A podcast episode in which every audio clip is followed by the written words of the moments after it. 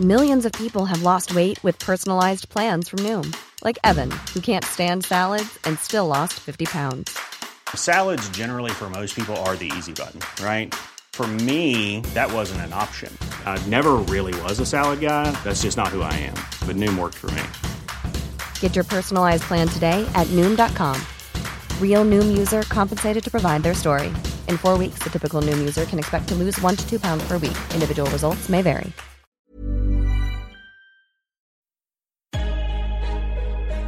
Lock in defensively. And we get a stop going in the half. One, two, three.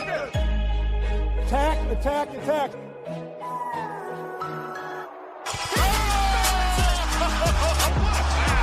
And a chase down block. He erased it.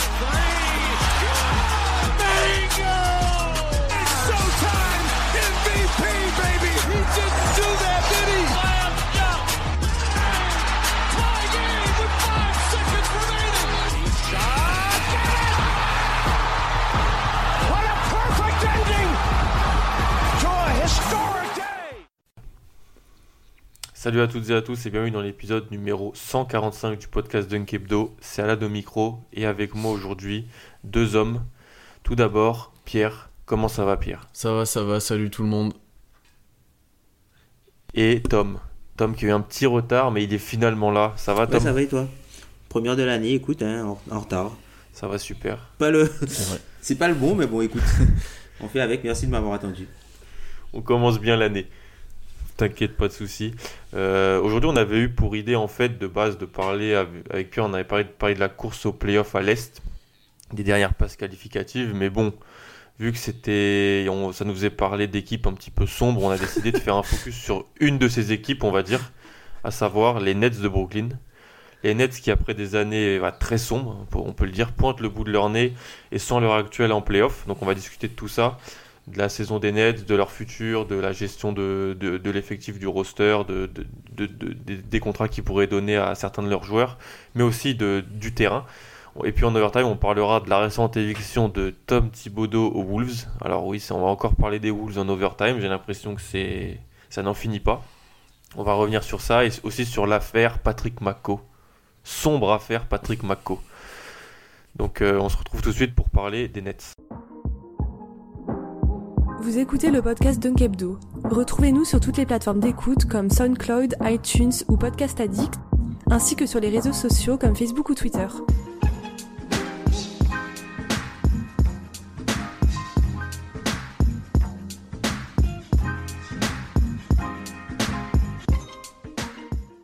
Alors messieurs, pour commencer, petite question sur les Nets. Donc sur les, les trois saisons qui ont précédé celle-là, est-ce que vous pouvez me donner le nombre de matchs gagnés par les Brooklyn Nets? Euh, à la louche, je dirais 60. Ouais, moi je dirais 70, ouais. Vous êtes bon, 69. Ah On a ben, gagné 69. 69 victoires pour 177 défaites. Ça fait 28% de victoires. Tu m'étonnes que les supporters de, Boston, ils savent le nombre de victoires parfait des Nets hein, sur les trois dernières saisons. on, suivait très, on, les suivait d'un coin de l'œil, t'as raison. Mais pour le moment, au moment où on l'enregistre, ils ont 21 victoires pour 23 défaites. Ils sont 7e à l'Est, donc en playoff après 50% de la saison. On va commencer par une question simple, un peu euh, globale. Tom, qu'est-ce que tu penses de la, de la saison des Nets? Est-ce que leur, leur classement actuel te surprend? Alors globalement, la saison des Nets, moi je suis un petit peu euh, étonné.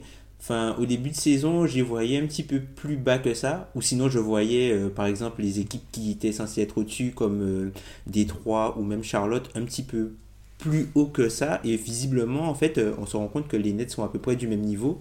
Alors, il faut voir que euh, ils ont déjà eu, ils ont déjà connu euh, un petit souci euh, en début de saison avec euh, la, la grave blessure de, de notre chouchou Caris Levert qui, qui s'est encore une fois blessé malheureusement alors après un gros début de saison.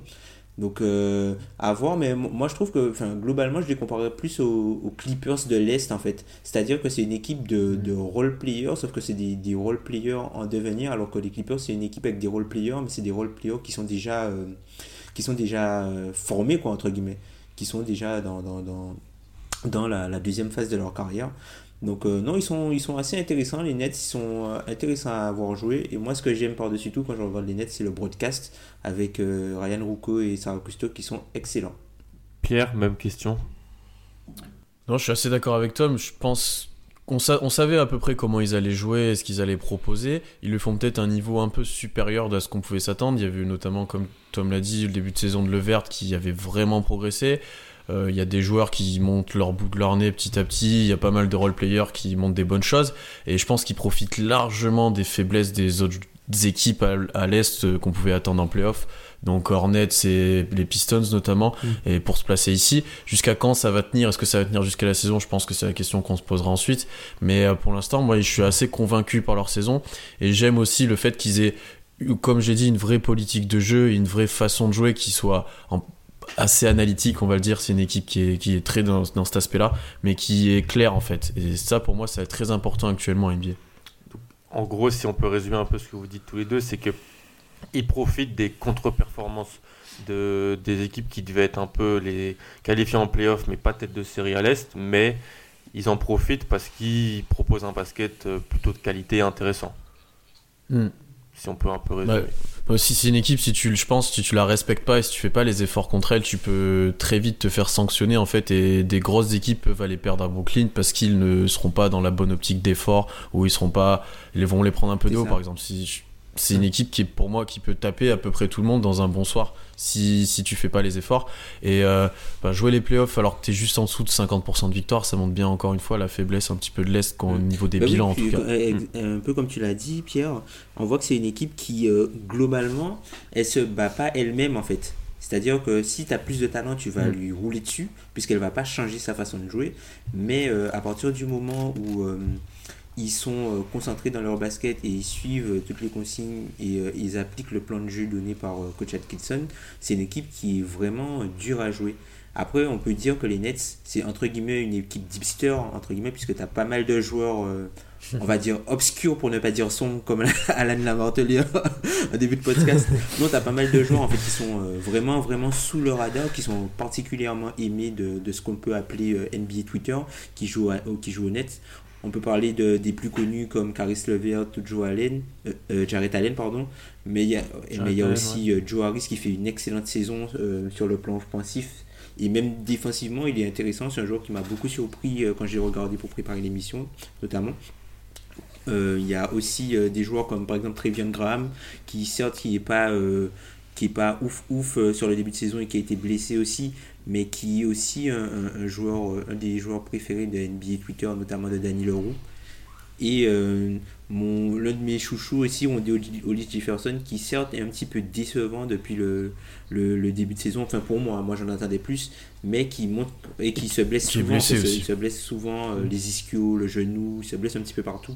Donc euh, c'est un petit peu un, un cocktail, un petit cocktail détonnant et je pense que les, les, les Nets, ils sont pas mal, mais je, je sais pas, ça, je, je- ça peut aller très vite d'un côté comme de l'autre en fait avec eux. C'est très c'est intéressant ce que tu dis, quand tu dis qu'ils ont des joueurs un peu aimés par NBA Twitter et, et compagnie, parce que j'écoute. Vas-y, vas-y, vas-y, Pierre. C'est une mine d'or pour euh, notre rubrique profil, cette équipe, en fait. Ouais. C'est genre, tu, on pourrait faire quasiment tous les joueurs et ça serait intéressant de tous Ouais. les faire presque. Moi, j'avais fait d'Angelo Russell déjà il y a un mois à peu près, mais pour revenir sur, sur ça, dans l'é- l'épisode pour la nouvelle année de Lockdown Nets, ils se donnaient un peu leur résolution pour, euh, pour la nouvelle année, et en fait, eux, ils demandaient à ce qu'on parle plus d'eux hors de NBA Twitter. Et c'est pour ça qu'ils veulent aller en playoff. Ils veulent montrer que les Nets sont à prendre au sérieux, que c'est pas simplement une équipe de d'hipsters de, de, de basket. Donc cette, volonté un petit peu de- d'avoir un peu plus de respect sur la chaîne nationale, parce que, parce que oui, les, les Nets sont un peu raillés depuis 4-5 ans Hmm. à, à cause de ce qui s'est passé. Je pense que c'est vraiment quelque chose qui, qui, qui, qui se fait et qui va se faire s'ils arrivent à aller en playoff. Hmm. Bah c'est c'est- c'est ce que tu dis, c'est un peu raillé depuis un moment parce que tu avais eu le trade pour Paul Pierce, Garnett. euh, C'était une équipe de vieux loups de mer qui essayait de faire un run en playoff. Après, ça a été du tanking, du faux tanking, on va dire, les années après. Tanking euh, pour Boston, ouais. C'est ça, où ils essayaient de faire des coups sur la free agency pour embêter un peu les autres équipes et de se reconstruire petit à petit. Et là, tu vois que ça commence à porter ses fruits. Ils ont des jeunes joueurs intéressants, ils ont des role players, ils ont pas mal de profils qui pourraient intéresser énormément d'équipes. Euh, ils vont avoir bientôt un peu de flexibilité financière. Enfin, c'est une équipe que dans le futur, tu pourras voir petit à petit monter, être intéressante et avoir des bons joueurs et qui pourrait même attirer à la free agency pas mal de joueurs en fait. Mm pour revenir sur, plus sur le terrain, Tom, tu as parlé du jeu de d'Atkinson et tout ça. Qu'est-ce qui fait la force des, des Nets et de, de, de, leur jeu, euh, surtout après la, blessure de Caris Levert, qui était leur meilleur joueur euh, sur le premier mois de l'année? Moi, de ce que j'en ai vu, alors, euh, j'ai été très agréablement surpris par le, le, mouvement en fait qu'il y a dans, dans l'attaque. C'est-à-dire que le jeu s'articule pas en fait autour d'actions de, arrêtées. Les joueurs qui reçoivent le ballon, sauf peut-être D'Angelo Russell qui lui prend un petit peu son temps et tu as l'impression que D'Angelo Russell et même Dinwiddie en fait ils ont leur propre partition et les joueurs autour d'eux doivent eux aussi ont une mm. partition commune mais euh, D'Angelo Russell et, euh, et Dinwiddie eux ils sont enfin ils sont pratiquement euh, les, les, chefs d'orchestre et ils jouent sur leur propre tempo et c'est aux, aux joueurs qui sont à côté d'eux de s'adapter moi ce que j'ai remarqué globalement c'est que tous les joueurs en fait dès qu'ils reçoivent le ballon, c'est un peu comme Utah en fait, ils sont, ils sont toujours en mouvement, donc ça, ça leur permet de créer des décalages. Joe Harris, qui est vu globalement comme. Enfin, avant de les regarder, moi, Joe Harris pour moi c'était un simple shooter, entre guillemets. En fait, je me suis rendu compte qu'il fait beaucoup plus que ça. Il shoot, il dribble, mm. il drive, il va au contact. Défensivement, c'est un joueur qui est assez solide. Euh, après, pour revenir sur, sur le jeu, on voit que c'est une équipe qui est vraiment déséquilibrée entre guillemets euh, à l'arrière. Toute la création et toute la base du jeu se fait à l'arrière. Il n'y a pas de création sur les ailes. Globalement, tout ce qui est euh, dans la raquette ou à l'aile, ce sont plus des joueurs de fin système. Donc euh, ça met une énorme, énorme, une énorme mm. responsabilité à la création sur les joueurs extérieurs que sont D'Angelo Russell et Spencer Dinwiddie qui ont vu leur usage logiquement augmenter après la blessure de Caris Levert.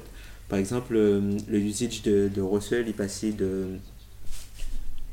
de, 20, de, 20 à, de 25 pardon, à 30. Et euh, celui de, de Dinwiddie est passé de 20 à 25 aussi.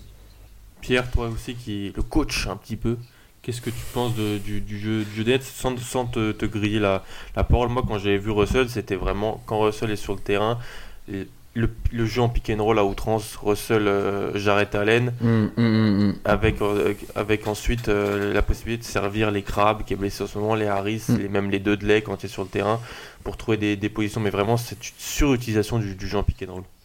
Hmm, bah, comme l'a dit un peu Tom, en fait, euh, t'as tes arrières qui sont des bons créateurs et qui sont des bons manieurs de ballon et qui sont capables de créer des tirs pour eux et pour les autres, qui ont très souvent la balle en main. T'as tes ailiers qui, sont capables de faire des sorties d'écran, de jouer sur du mouvement, mais qui sont plutôt là pour prendre des tirs extérieurs parce que c'est quelque chose qui est euh, très recherché par Brooklyn et très favorisé par leur jeu aussi. Et t'as au milieu de ça souvent Jarrett Allen euh, qui pose énormément d'écran, qui est énormément utilisé sur pick and roll, euh, qui est tout le temps recherché près du cercle et qui a uniquement ce rôle-là de, de, ben, je pose des écrans, j'enchaîne un autre écran, je pose un écran, je vais au cercle, et il est exclusivement utilisé comme ça. Alors certes, leur jeu est assez en mouvement et assez agréable à regarder, mais au final, il est assez stéréotypé où tu as énormément de pick and roll comme tu l'as dit. Il y après c'est beaucoup de tirs à trois points. Donc c'est efficace. Je trouve que leur attaque est plutôt même très efficace et euh, ça marche pour l'instant. Après, il y aura sûrement des limites euh, du fait de ben, si leur adresse n'est pas là, ça devient compliqué. De fait, si tu arrives à stopper leur pick and roll aussi, ça, enlève beaucoup de leur option. Et je pense que dans cette optique-là, euh, Caris Levert était très intéressant parce que lui sur du 1 contre 1 et sur Allel notamment il était capable de créer et ça leur manque un petit peu actuellement.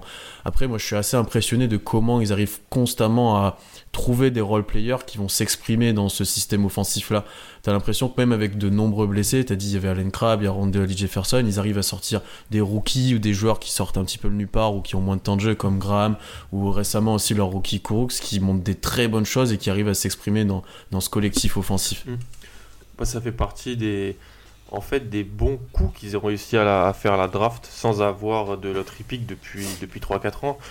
Il y, avait il y a eu un podcast fin octobre où Sean Marks était invité de, de de dans, son podcast. Alors j'avoue, c'est la première fois que écouté un podcast de Wojnarowski, mais il y avait Sean Marks et je trouvais ça très intéressant.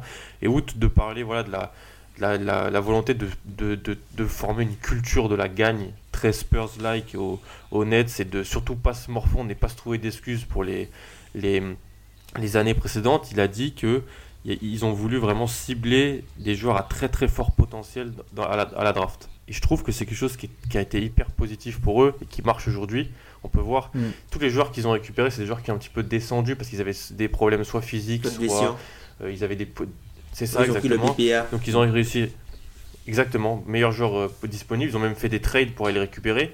Quand Caris Levert a été récupéré via trade, Jarrett Allen, Kuruc en début de second tour là. Il y a même Musa qui est un joueur qui qui est un peu blessé, ouais, qui s'est blessé, euh, qui s'est blessé un peu dans la saison, euh, qui a joué un petit peu en G-League, mais qui s'est blessé là dans la saison et qui est là sur le, qui est sur le. C'est ça. Et je trouve que c'est une politique qui a vraiment bien marché. Je sais pas ce que tu en penses, Tom, mais ça peut être des équipes qui n'ont pas, qui perdent des choix de draft et qui finalement se retrouvent à, à devoir euh, sélectionner de jeunes joueurs en, tout en étant mauvais, mais en dehors de la loterie, c'est des choses qu'il faut cibler, je pense.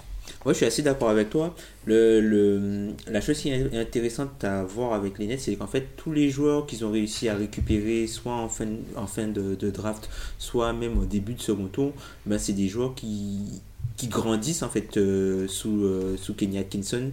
Qui, par exemple, le D'Angelo Russell que tu vois cette saison, c'est pas le même que tu avais l'année dernière et c'est pas non plus celui que tu avais Lakers. Tu vois quand même, même si le progrès n'est euh, pas le progrès quand même incrémental, même si c'est pas euh, fulgurant, mais tu sens qu'il y a à chaque fois une petite progression, que le joueur apprend des choses, tu as l'impression qu'il mûrit en fait. Même euh, un joueur comme Caris Levert, lui c'est juste les blessures en fait qui le freinent.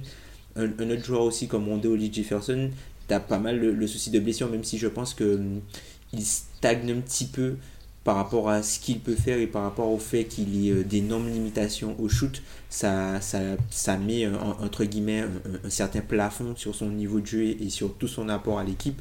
Et même, des, des, même Joe Harris, il est, impressionnant, Joe Harris. Hmm. Il est vraiment impressionnant, moi. Ah ouais, hmm. ah, Joe Harris, bah, quand tu joues à 48% à 3 points sur 5 tentatives, euh, et que tu l'as dit, tu fais pas que ça, parce qu'il fait autre chose. C'est un joueur qui, joue, qui se déplace bien sans ballon, j'ai trouvé, surtout c'est surtout très, très intéressant. Et même, même, et même euh, Spencer Dinwiddie, alors on va dire que je l'aime pas forcément, puisque moi je trouve que ce qu'il ce qu'il a fait l'année dernière, c'est un petit peu surcoté.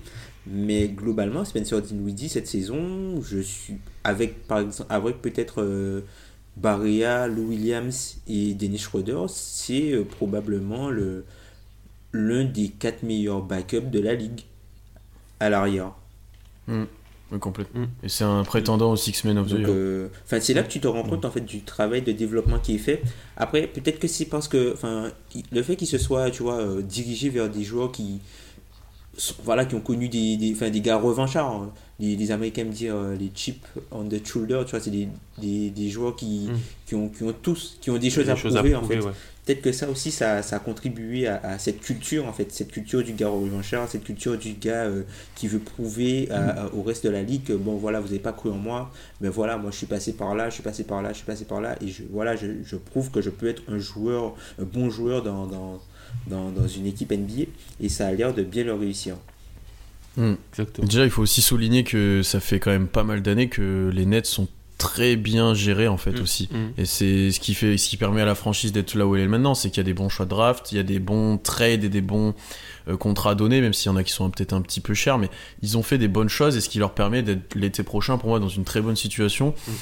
Où tu as la plupart tes jeunes joueurs et ta base qui sont encore là, ça fonctionne plus ou moins avec eux, tu as encore des bons potentiels, parce que Dinwiddie il a 25 ans, D'Angelo il en a 22, Collins il en a 20, enfin tu as des vrais bons joueurs et des jeunes joueurs. Allen, sur... Euh, Allen à chaque fois je l'ai fait à tous les podcasts.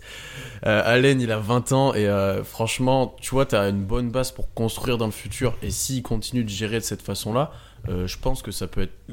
très intéressant dans les années à venir, même si tu peux te poser des questions de complémentarité sur d'autres joueurs. On en a parlé en off, Alan, avec euh, le Vert, Dinwiddie, Russell sur le terrain, qui pour l'instant n'a pas spécialement fonctionné sur le début de saison. Mm. Donc à voir, à voir euh, comment ça peut, ça peut se profiler, mais moi je trouve ça vraiment bien ce qu'ils sont en train de mettre en place. Et comme tu l'as dit, Tom, la culture de la gagne et de, de, de la revanche, je trouve que ça colle en plus parfaitement à Brooklyn et à ce qui s'est passé ces dernières années même les signatures qu'ils ont faites euh, cet été, tu vois, ça correspond, entre guillemets, toi, ils récupèrent Jared Dudley.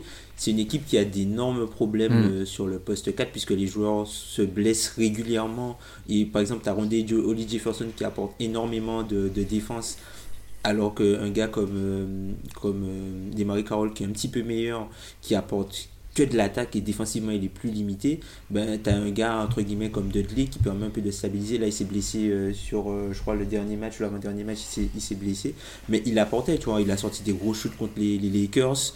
Voilà, il, a, il Mm. apporte la, la, la présence euh, de vétéran, un gars comme Ed Davis. Ed Davis, il est pile poil dans le rôle parfait pour lui en fait.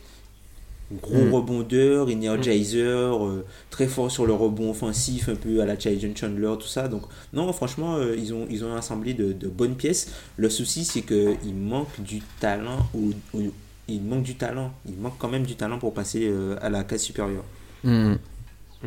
Mais si on reste un peu plus sur cette saison, parce que c'est un petit, un petit peu la, la trame du podcast, est-ce, est-ce qu'ils vont pouvoir aller en playoff et que faire de cette saison?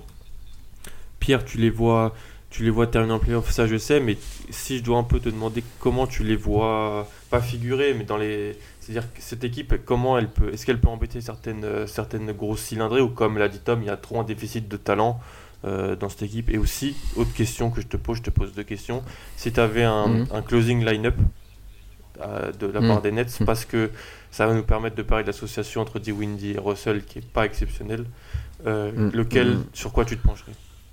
Je déjà, est-ce que par rapport au, au playoff, moi je te l'ai dit, je les vois en playoff parce qu'ils montrent des meilleures choses actuellement que les équipes qui ont derrière eux. Même si je pense que tu le mentionneras, ils ont un calendrier Ouais. indécent sur, les, sur la fin de l'année. Mais pour moi, dans, le, dans ce qu'ils montrent sur le terrain, ils méritent d'être en playoff. Ils ont le niveau pour être en playoff. Et vu comment, vu la régularité des équipes derrière, comme je l'ai dit, euh, je pense que ça peut tenir. Après, en termes de embêter les grosses écuries, je pense que ça va être très compliqué. Je vois un premier tour de playoff très dur pour eux parce qu'ils vont finir autour de la huitième place et ils vont probablement, même sûrement prendre une équipe du top 5, euh, enfin des 5 gros de l'Est. Et là, je pense que ça va être très dur pour eux d'exister. J'espère pour eux qu'ils gagneront un match à Brooklyn et qu'ils leur feront quand même un petit lueur d'espoir et un petit qui donneront quelques sourires et qui permettront de confirmer un peu leur progrès. Après, au niveau du closing line-up, je pense que, tu vois, même si la configuration Russell Dinwiddie n'est pas statistiquement, elle ne fonctionne pas parfaitement, tu es obligé de les mettre sur le terrain en playoff parce que ça sera du jeu beaucoup plus compliqué, beaucoup plus euh, arrêté, beaucoup plus de demi-terrain et tu auras besoin de ces deux-là pour créer et pour mettre des paniers parfois difficiles.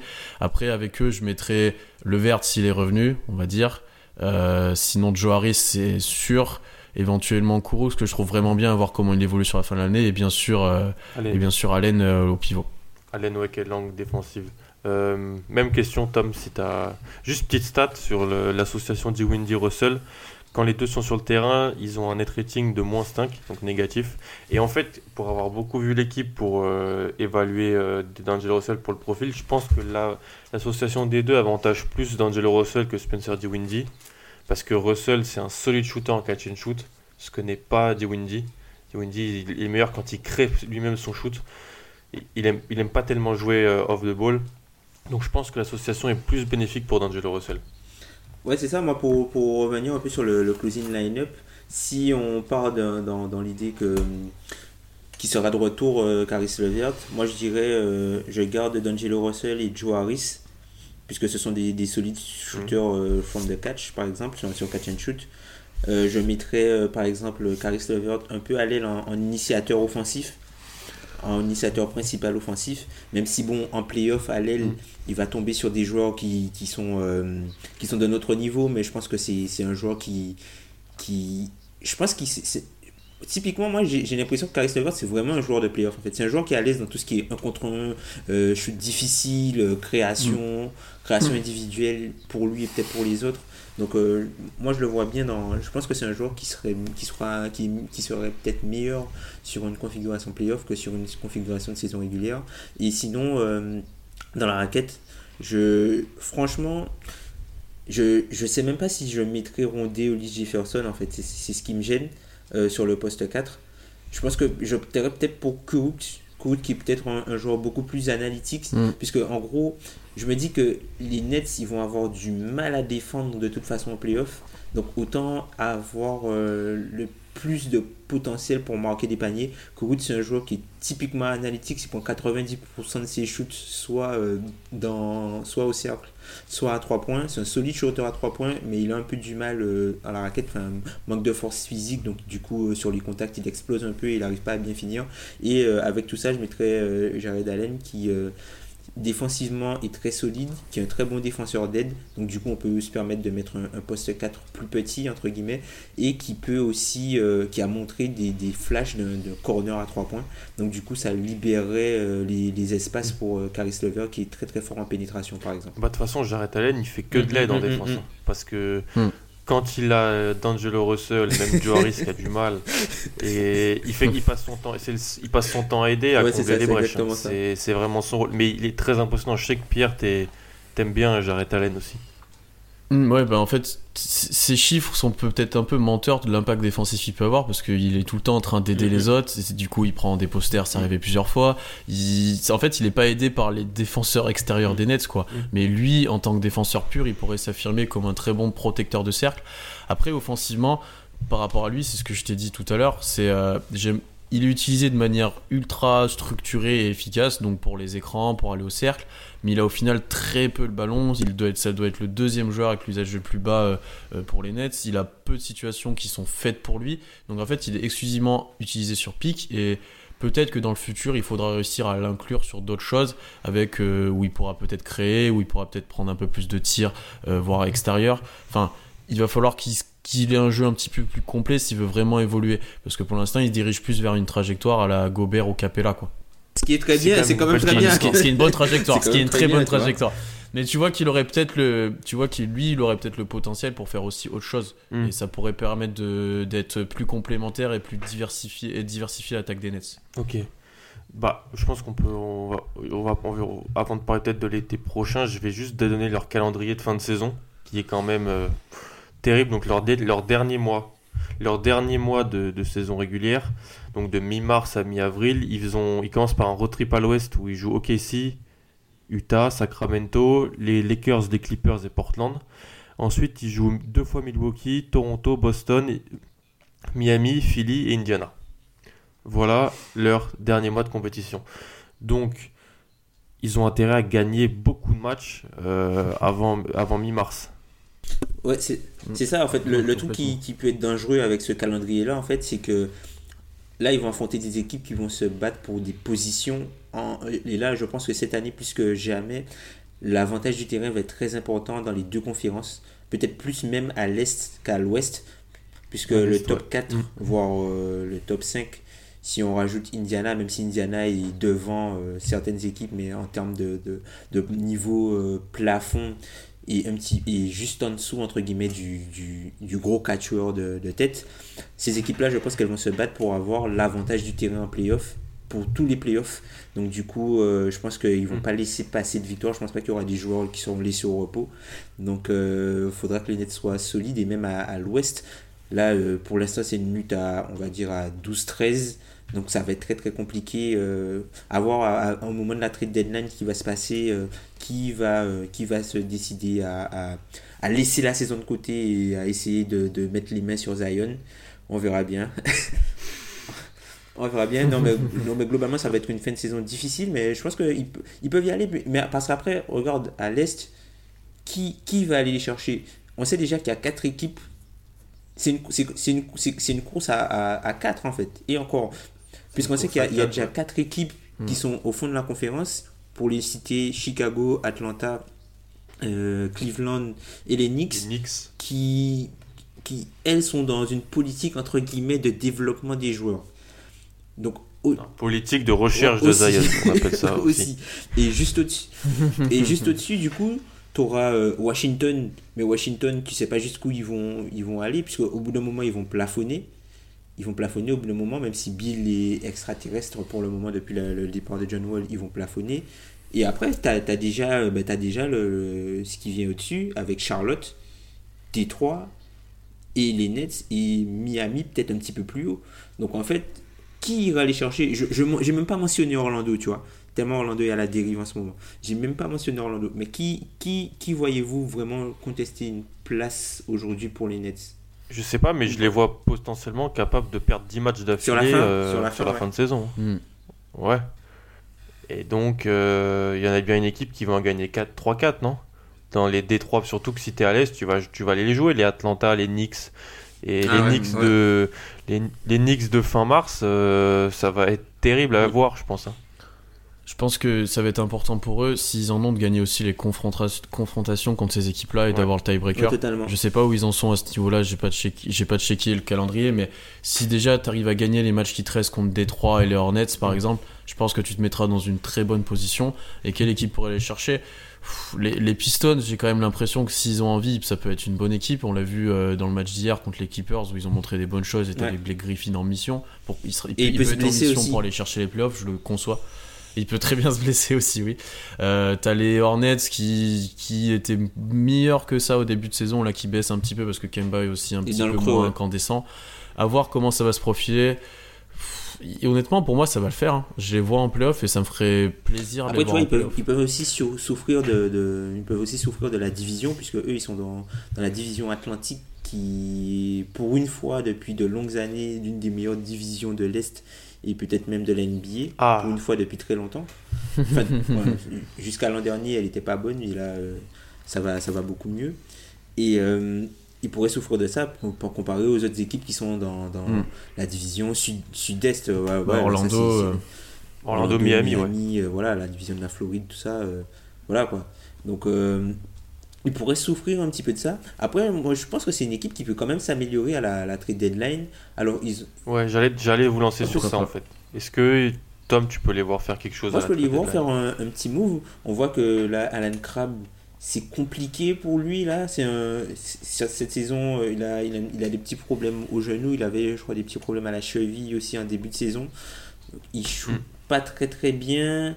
Ah, il il shoot pas, pas très bien. donc à 3 points il est plus que correct, mais il y a une anomalie euh, vraiment où là où tu vois que le mec il a vraiment un souci de blessure, c'est notamment pour la finition au cercle. Il shoot à 42% au cercle, il est dans le 6ème percentile, alors que dans toute sa carrière il shootait en moyenne à 71% au cercle.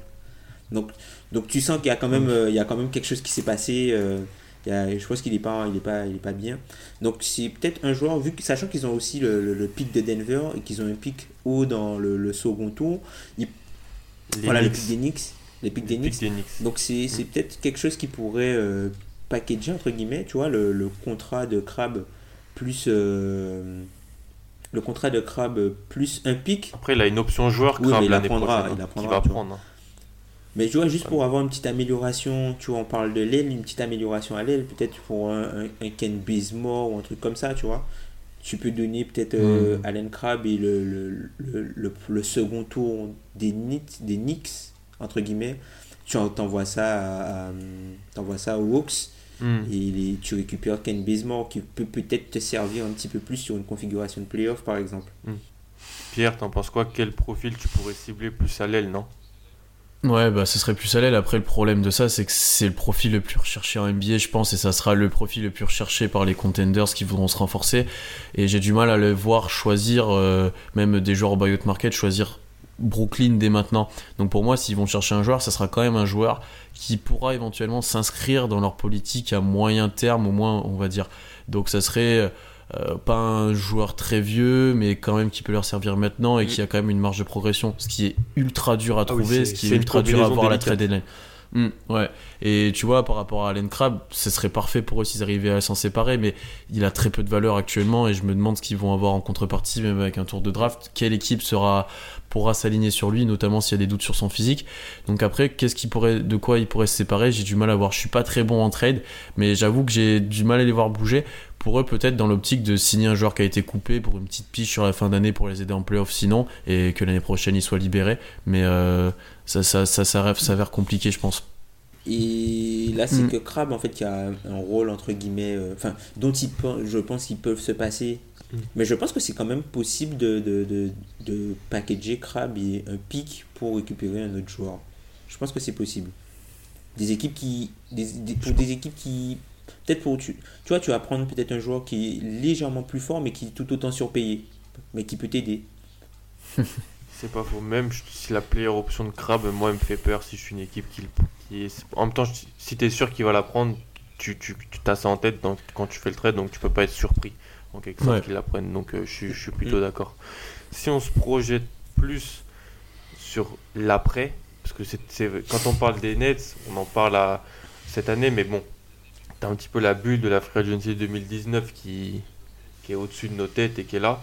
Et dans le, ce que disait Sean Marks dans, dans le podcast de, de Walsh, c'est que vraiment, ils avaient cette vision hyper moderne, euh, très Spurs-like de d'être une frange, créer une culture. Tu l'as dit Tom, c'est vraiment c'est le mot, créer une culture solide.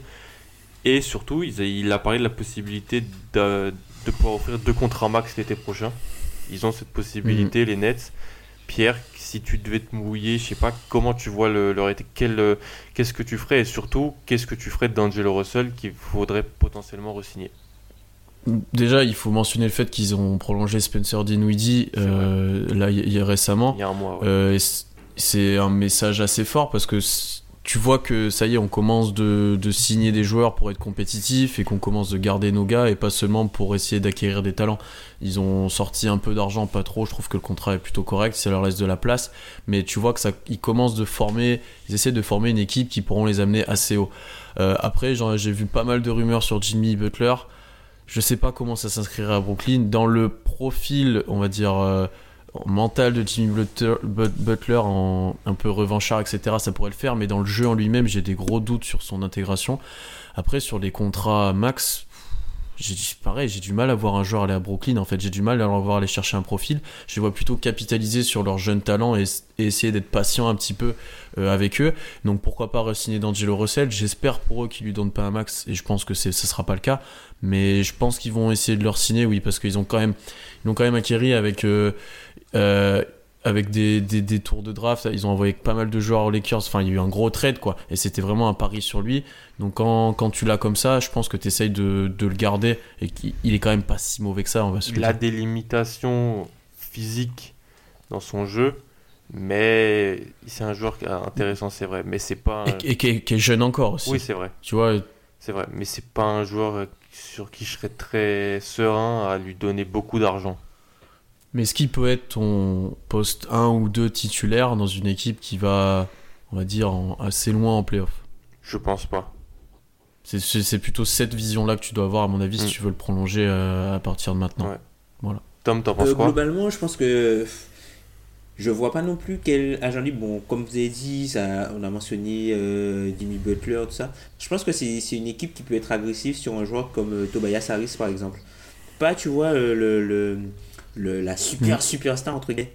Voilà, pas le haut du panier, mais le joueur Pas qui, le haut euh, du panier, ouais. tu vois, qui, qui fit tout à le modèle. Et je pense que c'est un joueur sur lequel ils peuvent, euh, ils peuvent entre guillemets, se rabattre.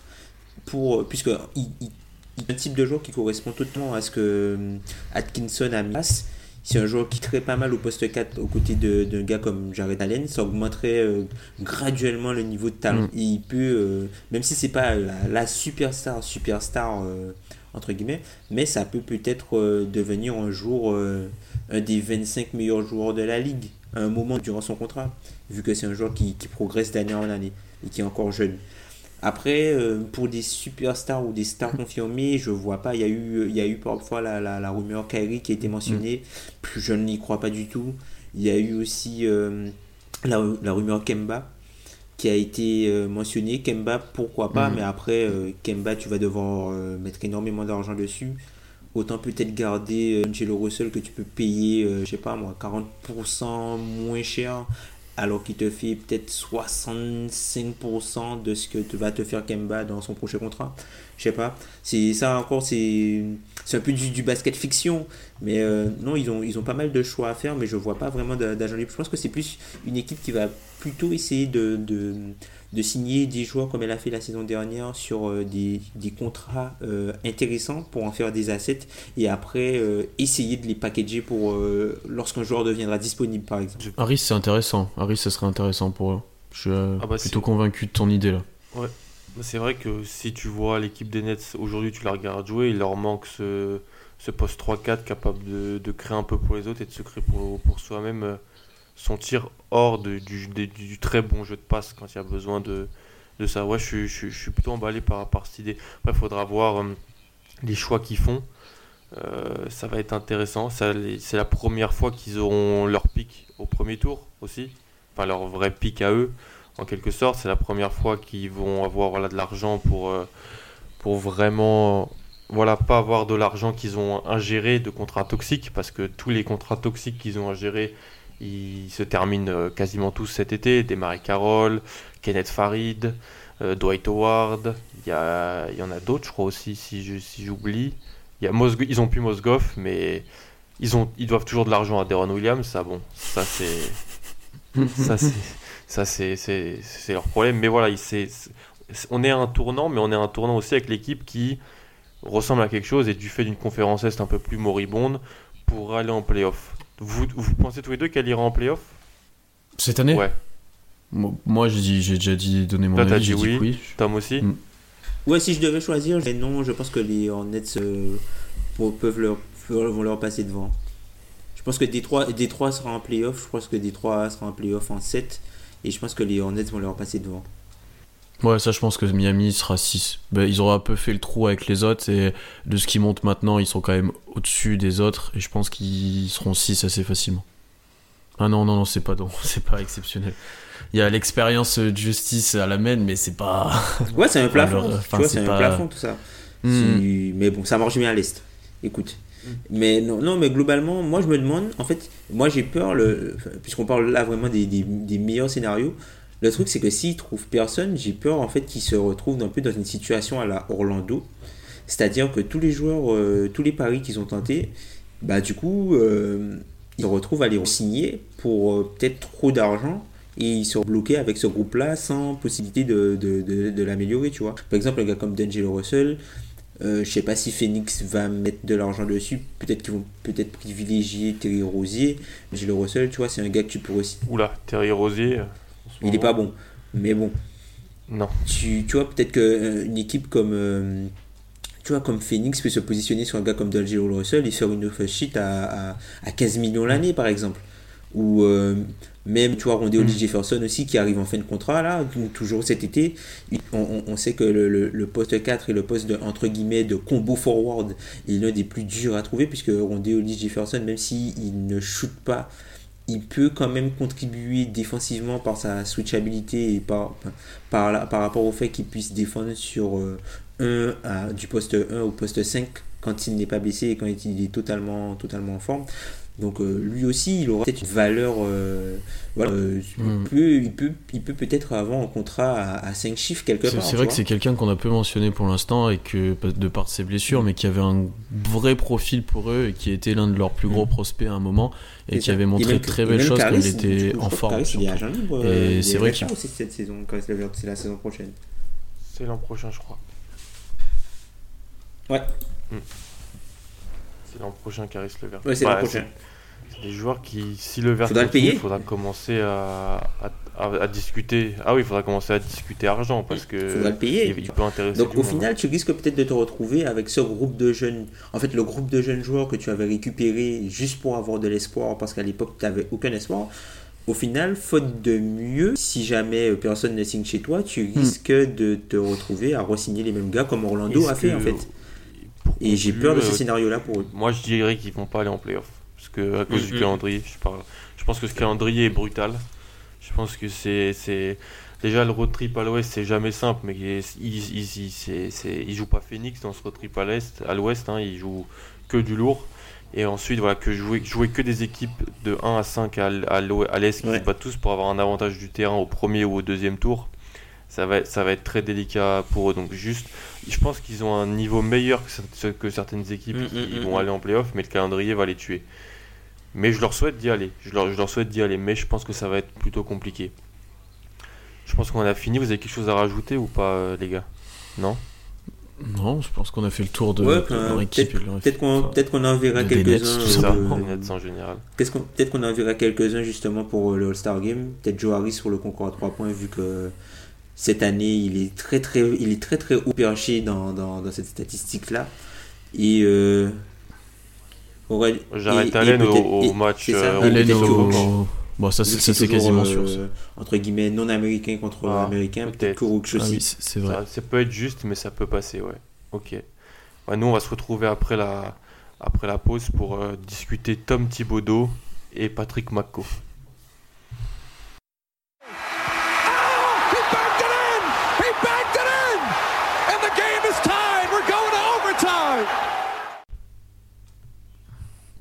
Overtime, les gars, avec deux sujets, on va dire. Le premier étant. Souvent, quand on est viré, c'est parce qu'on a fait une, connerie en quelque sorte. Là, euh, les Wolves ont décidé, après une belle victoire contre les Lakers, de limoger Tom Thibodeau. Euh, deux ans et demi après, il reste un peu de, à peu près deux ans et demi dans le Minnesota. Il avait réussi à ramener la franchise en playoff euh, l'an dernier.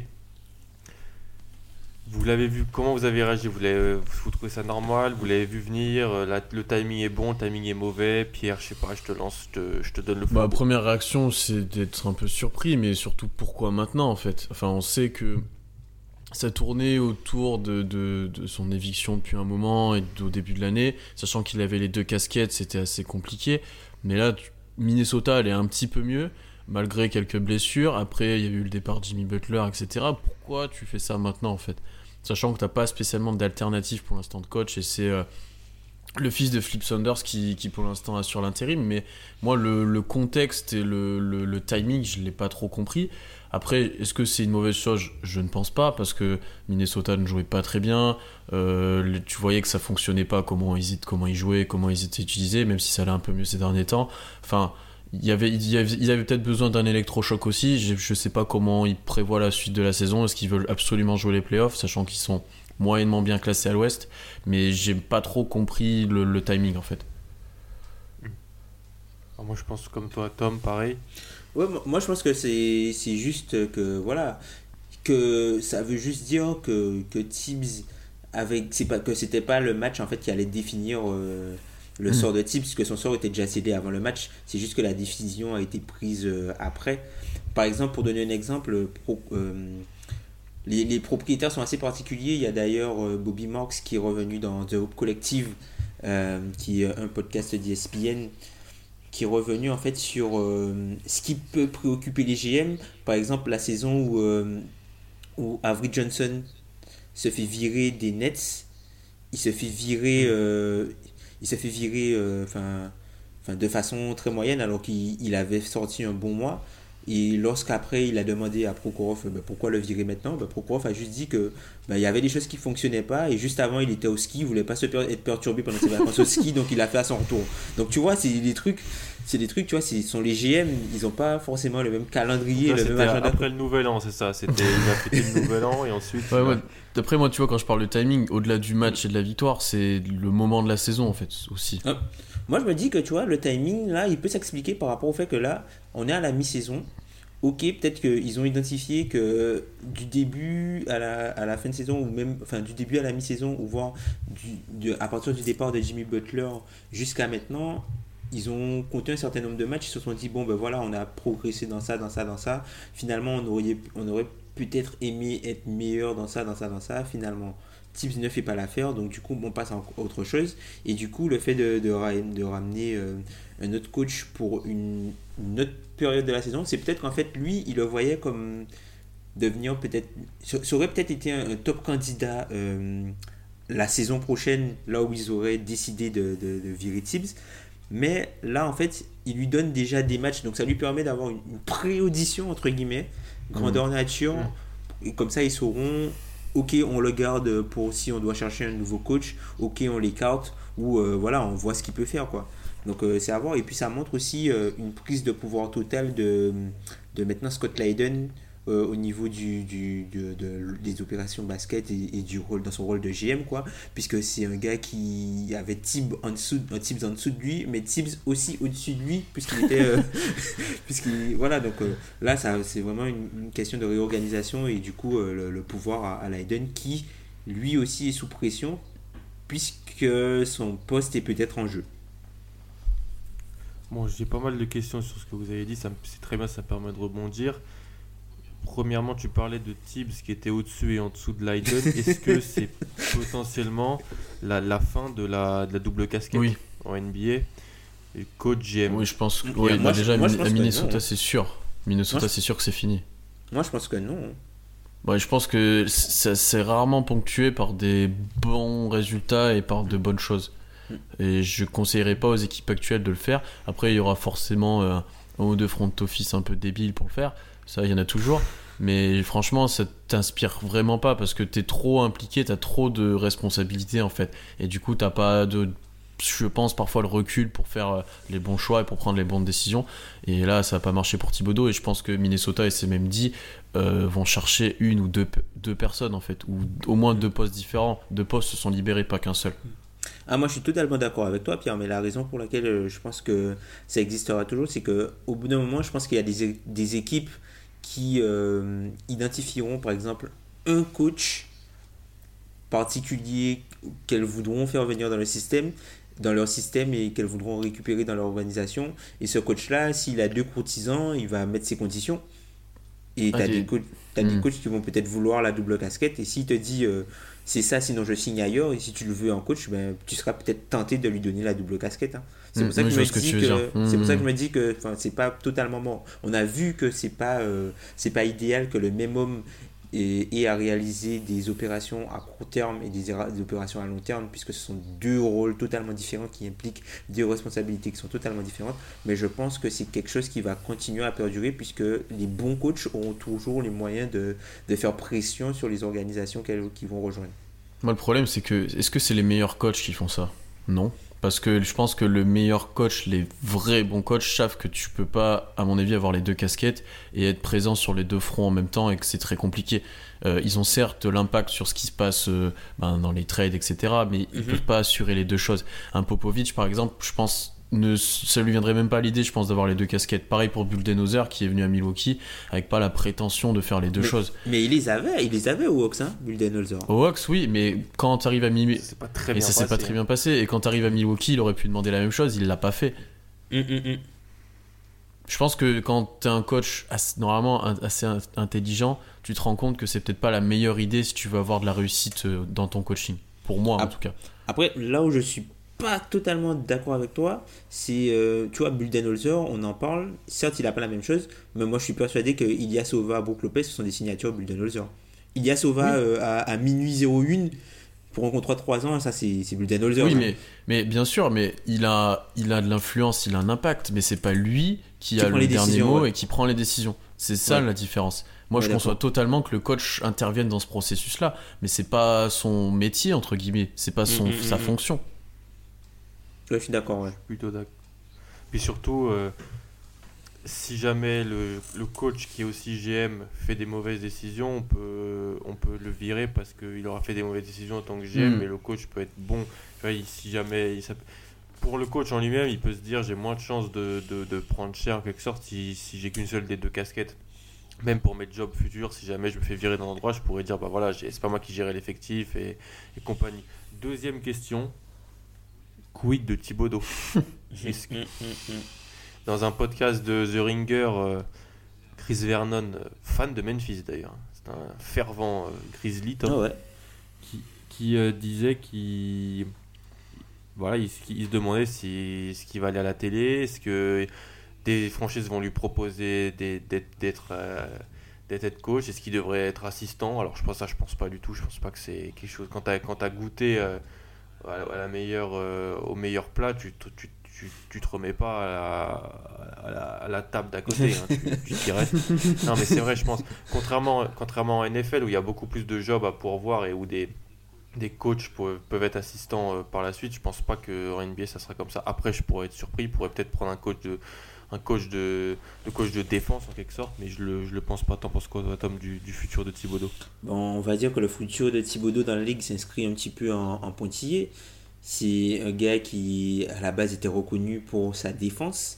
Sauf que là, euh, défensivement, il n'a jamais réussi à faire euh, de Minnesota une équipe qui était consistante en défense. Alors, est-ce que c'est un problème de personnel? Est-ce que c'est Est-ce que c'est un problème de personnel ou est-ce que c'est un, problème de, de, son message qui passait pas ou des joueurs qui n'étaient pas capables de faire ce qu'il demandait ou même de, de, de refus, de, de, refus de voir l'évolution du jeu aussi. Hein. Ça peut être ça, hein. le refus de voir l'évolution du jeu et du coup, euh, ben le goût, le goût défensif n'en est plus puisque la stratégie qu'il a mise en place, elle n'est elle est plus, euh, est plus aussi bonne qu'elle était auparavant. Mais après, enfin, offensivement, c'était Minnesota, c'était pas trop joli à voir, mais en termes de résultats, ça marchait bien offensivement Minnesota. Donc, coach, c'est pas, c'est un peu décevant entre guillemets que ça se termine comme ça, mais je pense qu'il peut avoir sa chance encore en NBA en tant que head coach. Je pense qu'il peut encore avoir sa, sa chance Regarde, regarde des gars comme Nate McMillan, regarde d'où il est sorti, le gars. Hmm. L'an- dernier, il était limite considéré comme euh, un des coachs de l'année. Donc, euh, je me dis que Thibodeau peut encore avoir une chance, puisque c'est un coach de résultats, et euh, voilà, sa mission c'était de mener l'équipe en playoff, il a fait. De refaire goûter les playoffs à, à Minnesota après euh, leurs longues années d'attente, ben, il l'a fait. Ah oui, lui, il pourra toujours dire que quand Butler était là avant qu'il se blesse, ils avaient même l'avantage du terrain. Mm. À l'ouest, il, pourrait, il, pourrait, il peut toujours le dire, ça. Et c'est vrai. Je pense que ce, qui va, ce, qui, ce qui va lui faire le plus de mal, c'est vraiment euh, tout le côté management en fait que- qui est ressorti après l'histoire de Jimmy Butler. Là. Je pense que c'est ça qui va lui faire vraiment le plus de mal. Tout le hors-terrain. Pierre, t'en penses quoi? Bah, je pense qu'il aura un poste, mais avant ça, il doit un peu se réinventer un petit tu vois, dans son, dans son approche du jeu et dans comment il gère, par exemple, ses rotations. On a tendance, enfin, on a tendance, c'est même prouvé qu'il fait surjouer les titulaires. Enfin, voilà, il y a pas mal de choses dans, pas mal de choses comme ça. Alors que il a quand même formé des joueurs, entre guillemets, il y a des joueurs qui ont progressé sous, sous son aile. Enfin, tu vois, il a quand même sorti quelques joueurs. Donc, je pense qu'il a, il peut avoir les compétences pour coacher une équipe NBA, ça c'est clair, mais il doit encore se réinventer euh, pour s'adapter au jeu moderne. Et après, comme l'a dit Tom, par contre, il y a des équipes qui seront sûrement frileuses de lui donner euh, autant de responsabilités et selon le groupe, de selon l'effectif, de voir arriver Thibodeau et de comment ça va se passer dans le vestiaire et avec les joueurs. Parce que son, je pense que son son comportement et sa façon de manager s'adapte pas forcément à tout le monde et ça s'adaptait peut-être pas à Minnesota ou en tout cas pas à Carl Anthony Towns et Andrew Wiggins. Ah bah avoir des rotations de playoff à 7 qui, qui jouent 40 minutes dès mi-novembre, c'est sûr que c'est pas quelque chose de très... Très viable. Exactement, tu vois. Non, je suis d'accord. Après, je pense que voilà, il pourra toujours euh, faire jouer l'idée que voilà, il a, comme l'a dit Tom, il a ramené la franchise en playoff et que avant que Butler se blesse, ça- il avait quand même réussi à bien les faire jouer en attaque, même si c'était pas très analytique, qu'ils étaient haut, haut, haut, euh, haut dans le classement et que oui, voilà, après c'est, il a et en même temps avec son, son échelle de son étiquette de double casquette, bah, il a pas pu, il a pas vraiment su faire le trade pour Butler euh, assez tôt, on va dire, en quelque sorte. Pour ça aussi, je- moi je trouve hein, personnellement, il a pas, il s'est un peu arc-bouté et c'est pour ça aussi que c'est son échelle, la, la double, pour revenir sur la double casquette, je pense que ça, je pense que ça va être de moins en moins possible. Il y a des franchises débiles qui pourraient le donner, mais mais je le pense pas. Un dernier mot, messieurs, on passe à l'affaire euh, Patrick McCo. Bon, on peut ben, déjà, euh, de ce qu'on a pu voir là avec euh, Sanders, Towns, Ah, Towns, Sanders. Towns, euh, a l'air d'être vraiment. euh, Ah bah Pierre, il a bien vu. Towns a l'air vraiment. euh, ouais, il est, il est, il est énorme déjà. Enfin, notamment, euh, c'est le deuxième carton, je crois, contre vous, Towns, euh, qui fait un chantier pas possible. Le deuxième Mm, carton contre Casey. Alors qu'il a un problème de faute et Ouais. il a un match, il a un match compliqué, il arrive quand même à être efficace et à faire mal en fait. Ouais, c'est ça. Et puis même, Et- même Wiggins qui revient un peu là depuis le, le- la, la Mm. prise de pouvoir Mm, de mm. Euh, Moi, je pense que c'est c'est une équipe qui peut bien repartir. Une fois que tous les, les vétérans seront, seront partis, tu vois, quand, quand les Jeff Teague, tout ça euh, vont partir, même Taj Gibson, je pense que quand, quand l'équipe sera un petit peu revigorée par un peu, un peu de jeunesse, tu vois, quand euh, ce sera euh, Covington, Saric, euh, tu vois, Oko- Okoji, Towns, Wiggins, s'ils arrivent à récupérer quelques jeunes, ils auront Tyus Jones à la main probablement. S'ils arrivent à, rajeunir un petit peu l'effectif, tu vois, se, se, séparer des gars comme Tolliver, des gars comme ça, même, même Deng qui, qui a donné euh, 7 millions aux Lakers pour ne pas jouer à Minnesota. Voilà, il est encore là, hein, le gars. Donc, je pense que quand, quand ils vont rajeunir l'équipe, peut-être qu'ils pourront partir un peu sur, euh, euh, quelque chose de petit peu plus kumbaya et peut-être que l'an prochain, ben, ils, seront, ils seront bien plus forts, tu vois, puisque tu auras plus une impression de camaraderie et, les meilleurs joueurs de l'équipe que sont Towns et Wiggins seront entourés de joueurs qui sont plus euh, réceptifs à ce que eux ils veulent, quoi. Non, je pense, Pas de- je pense que leur trade a été favorable parce que tu vois que Saric leur apporte dans un profil différent de ce qu'ils avaient. T'as Covington qui est blessé maintenant mais qui réalisait euh, notamment statistiquement des, des, des- il y avait des chiffres défensifs monstrueux.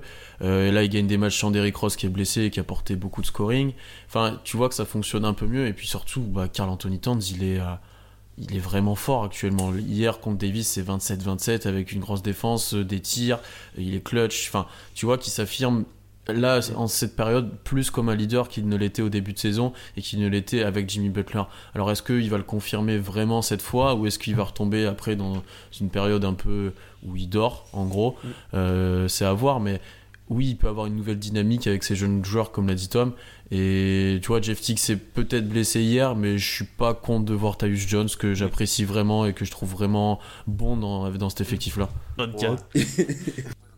non, mais je pense que la, la dynamique, euh, la dynamique est nouvelle. Tu as, vu un peu ce qui s'est passé dans les vestiaires. Alors, bien sûr, c'est que de la com. hein. Voilà, ils ont, ils ont fêté un peu le nouveau coach, mais voilà, c'est c'est des choses qui sont, qui sont intéressantes. Je pense que voilà, le mariage, il fallait qu'il qu'il s'arrête et puis, euh, Mm. et puis c'est mieux comme ça. Ouais, D'ailleurs, j'ai surtout j'ai pas trop apprécié leur fête et l'attitude de Wiggins, mais ça, je suis fan d'OKC donc c'est normal. Mais Ah. Non, plus par rapport à la blessure de oui, Noël. enfin, tu vois, enfin, je vais pas commenter ça, ça sert à rien, mais le, le- les commentaires ou l'attitude derrière et même l'action de Wiggins en soi, il fait pas exprès, mais tu vois quand même bien le coup d'en avant. Enfin, je vais pas commenter ça, mais bah, ça m'a pas trop fait plaisir, mais tant mieux si eux, ils ont une nouvelle dynamique et ils se font plaisir, c'est tant Mm. mieux. Puisque eux aussi, tu vois, ils sont dans. dans comment dire, ils sont, ils sont un peu à la croisée des chemins. hein. Minnesota n'a jamais attiré aucun agent libre. C'est une équipe qui, je pense pas, euh, qui n'aura, je pense pas, de cap space euh, incessamment sous peu, on va dire, avec les, Mhm. les, les deals de Wiggins et, et de Towns. Donc, euh, je pense que, tu vois, eux aussi sont à la croisée des chemins. Tu vois, on parlait des Nets tout à l'heure. Est-ce que je pense pas que, tu vois, ils, avec Carl Anthony Towns, c'est difficile en fait de tanker avec un joueur comme ça. Et, euh, et je suis pas persuadé en fait qu'ils aient assez pour être plus haut que, je sais pas moi, la 7 8e place. Alors après, à l'ouest, c'est serré. hein. Mais vu, vu comment le, classement est fait aujourd'hui, je vois pas en fait qui peut descendre ou qui peut remonter autant parce que là, ils sont 11e à l'instant T. Je sais pas, je vois pas euh, qui peut monter ou qui peut descendre jusque-là en fait parmi les équipes qui sont déjà en playoff. C'est une très bonne question. Moi, je pense qu'ils vont, ils vont gagner des matchs, ils vont en perdre, ils vont rester un peu dans ce ventre mou et ils, seront, ils auront un choix fin de loterie. Ouais, ben. Ouais. Tu vois, je pense Tu que vois, c'est- un, peu leur Tu décision. vois, autant, sur tu vois, autant année. les Nets, ça peut être intéressant pour eux de- de- de- d'opter pour cette stratégie, puisque ils ont du cap space, ils sont sur un, un- un marché qui est assez euh, intéressant, enfin dans une ville qui est assez intéressante, notamment à Brooklyn, donc ils sont à New York. Et du coup, ils ont du cap space, ils peuvent ramener des gens. Mais les Wolves, qu'est-ce que ça va leur faire en fait de rater les playoffs euh, de rien Ouais, ça, ça va pas leur faire grand chose, mais avec ce qui, s- tout ce qui s'est passé Ouais. cette année, euh, je pense pas qu'on va beaucoup leur, leur en tenir C'est rigueur. ça, on a plus parlé des Wolves hors terrain que sur le terrain, malheureusement pour eux. Ah oui, oui. complètement. On a, on a beaucoup, beaucoup, beaucoup trop parlé hors Mm. terrain. euh. Donc c'est c'est- c'est ça. Messieurs, l'affaire Patrick Mako, je sais pas ce que vous voulez en dire. Je sais pas, si- je sais pas ce que vous en pensez, euh, Pierre. Si, si, si- si Cleveland, qui est dans un tanking euh, record, peut-être pas, re- n'a pas son premier choix de draft, son premier tour de draft à cause de ça, je pense que c'est l'un des plus gros fails de l'histoire de la NBA. Vraiment. Ça fera plaisir à Tom qui, lui, croit au complot. On va pas se mentir. Il ne veut pas, cher fan des Cavs, que les Cavs aient le premier Ah non, choix pas là. encore, non, non. ah non, les gars, non, mais c'est pas possible. Tu peux pas avoir le premier choix autant de fois, c'est pas possible. Les mecs, ont- ils ont eu quoi? Ils ont eu Kyrie, Wiggins et Bennett en 4 ans? C'est pas possible. Et là, ils, ont, ils pourraient l'avoir l'année où il y a, y a un mec pas, pas, pas très gentil, un mec sympa. Ouais, tu vois Tu vois, au moins, si, tu vois, David, si David Stern était là, on, saurait déjà que voilà, Zion il irait à New York. Mais bon, Silver, il est, il est un peu plus Kumbaya, tu vois. Il est un petit, un petit peu plus fair play. Silver, il est un petit peu. Bah, franchement, j'espère. Enfin, désolé, fans des Cavs, hein, je vais pas me faire des amis parmi les fans des Cavs, notamment euh, Cavs FRA que, que je salue. Mais euh, non, non, je veux pas que les Cavs aient le premier choix, c'est pas possible. Ouais, Gargarisez-vous le- avec Phoenix le mérite. Ouais. Phoenix le mérite avec, euh, pour le, le tanking de long terme aussi. Au bout d'un moment, il faut qu'ils en aient un. Non, mais franchement, euh, ouais, les Cavs là. euh, mais pour revenir sur la- l'affaire Mako, c'est un, truc sans précédent en fait. Puisque il y a plusieurs choses. Déjà, la première chose, c'est très rare qu'un agent libre restreint signe une offer sheet non garantie. c'est très très rare. Puisque, enfin, faut pas se leurrer, il y a, le, pas, ils ont pas, il y a, les Cavs, ils ont rien fait de mal. Hein. Si le contrat était, était si avantageux que ça, les Warriors auraient pu s'aligner dessus. Hein. Puisqu'il y avait que 300, 320 cas de garantie dessus, euh, ils auraient pu, ils auraient pu s'aligner dessus. Ils ont décidé de pas le faire. Après, les Cavs ont totalement le droit de couper le mec. Pourquoi ils le couperaient pas? Peut-être qu'ils se sont aperçus que le gars, euh, ben, finalement, il est pas bon. Et euh, ben, ils n'ont ils ont pas envie de, de, de, le payer 3 millions. Donc, euh, du coup, ils l'ont coupé. Oui, ça, ça, peut être complètement logique, mais ça peut être aussi complètement mafieux. Quoi. Ah oui, ah oui, c'est ça, c'est très cartel. c'est ça, c'est ça le problème du truc, c'est que oui, ça peut, ils ont pu le voir arriver, il est pas en forme, il leur apportera pas, ils veulent mm. pas le garder, très bien, mais ça peut aussi être, on veut juste faire chez les Warriors et enfin, ça peut être tu vois, ça peut être pris dans les deux sens et je comprends que ça soit au moins étudié. Hmm. Après, bon, vu, mes antécédents dans, dans, le podcast, notamment sur euh, les affaires des contrats euh, déclarés, pas déclarés, je ne vais, pas, je, je, vais pas forcément m'étendre euh, sur le sujet, mais globalement, je trouve que c'est pas. Il n'y a, rien, y a rien eu d'illégal en fait. Moi, je. Certes, c'est surprenant, mais il n'y a rien eu d'illégal. Et puis, enfin, si, si, si, genre, si, si c'était une, une, autre équipe qui avait fait la même chose, est-ce qu'on hmm. aurait dit la même chose? Est-ce qu'on aurait dit la même? C'est peut-être juste parce que c'est les caves, tu vois. Hmm, hmm, c'est pas faux. Mais là, il, Patrick McCaw, selon les dernières rumeurs, il irait à Toronto. Il y a eu ça. Là, il va, t'imagines, il, il, il, vient récupérer sa bague en finale NBA. Euh, je ne le souhaite pas. Vous savez, pourquoi, mais euh, hmm. oui. Euh, ouais, bon, en fait, c'est comme l'a dit Pierre, moi ça me fait rire, c'est très, très mafia. Très, très bon, on fait ça, mais on a dans le coin de l'œil à qui on le fait. Hmm, hmm, c'est ça qui est, qui est drôle, et c'est vrai que c'était une première un peu dans les, un peu dans les contrats, donc ça pouvait voir certaines règles qu'on ne connaissait pas trop. C'est une autre chose à rajouter, messieurs, sur la NBA en général. On a, on a peut-être un peu de temps. Une observation. Vous voulez parler de, de, quelqu'un, de quelque chose en particulier? Pierre, tu veux parler de, des votes du All-Star Game Ouf, est-ce que c'est est -ce c'est vraiment important de mentionner mon avis là-dessus? Enfin, Honnêtement, ça bouge pas en fait. Il y a encore Doncic qui mérite plus que Derrick Rose et que Dwayne Wade, mais ils sont encore là quoi. Et moi, ça me fait doucement rire, voire pas du tout en fait, parce que c'est le All-Star Game, c'est pas le All Histoire Game, c'est pas le, enfin, le clin d'œil de, de game, c'est les meilleurs joueurs qui sont sans être là. Et c'est pas les, ceux qu'on a envie de voir, entre guillemets, c'est les meilleurs joueurs. Moi, honnêtement, pour certains gars, je serais assez frustré à la place de, de certains. Quand je vois Kevin Durant n'est pas dans le 5 d'une équipe de All-Star Game, avec tout l'antécédent que j'ai avec Kevin Durant, c'est pas normal. Je, suis d'accord. Mais c'est, j'ai déjà craqué un peu la, semaine dernière en parlant de démocratie, je vais m'arrêter. Euh, non, mais c'est. Qu'est-ce que tu veux les, Après, les gens peuvent te dire qu'ils. Après, c'est 50% du vote. Les, les, gens, je pense que ça va être comblé par le choix des, des coachs et des, et des, et des, journalistes, mais quand même, c'est quand même délicat. Hmm.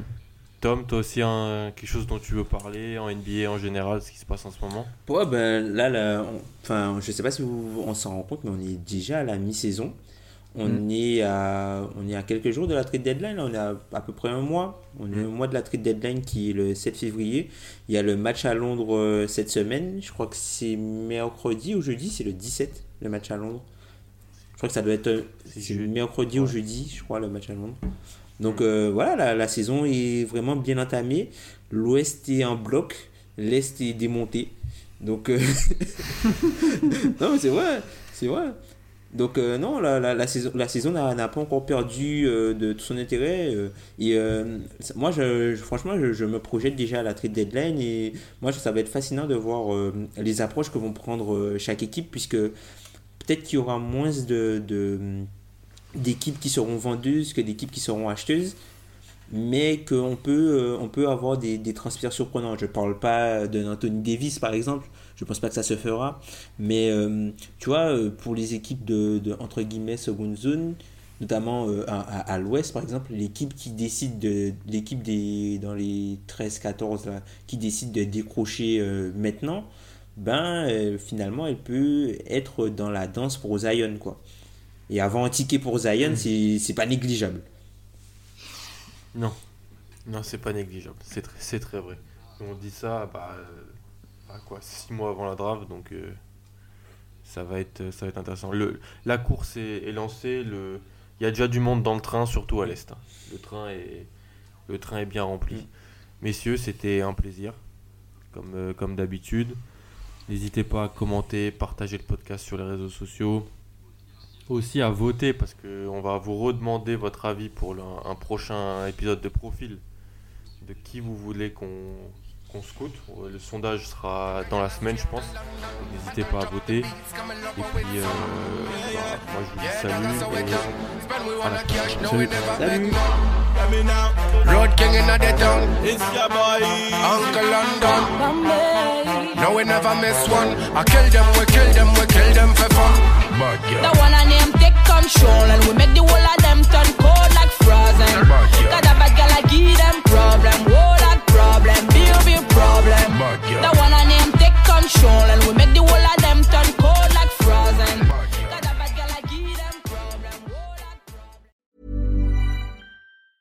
Mom deserves the best, and there's no better place to shop for Mother's Day than Whole Foods Market. They're your destination for unbeatable savings, from premium gifts to show-stopping flowers and irresistible desserts. Start by saving 33% with Prime on all body care and candles. Then get a 15-stem bunch of tulips for just $9.99 each with Prime. Round out Mom's menu with festive rosé, irresistible berry chantilly cake, and more special treats. Come celebrate Mother's Day at Whole Foods Market.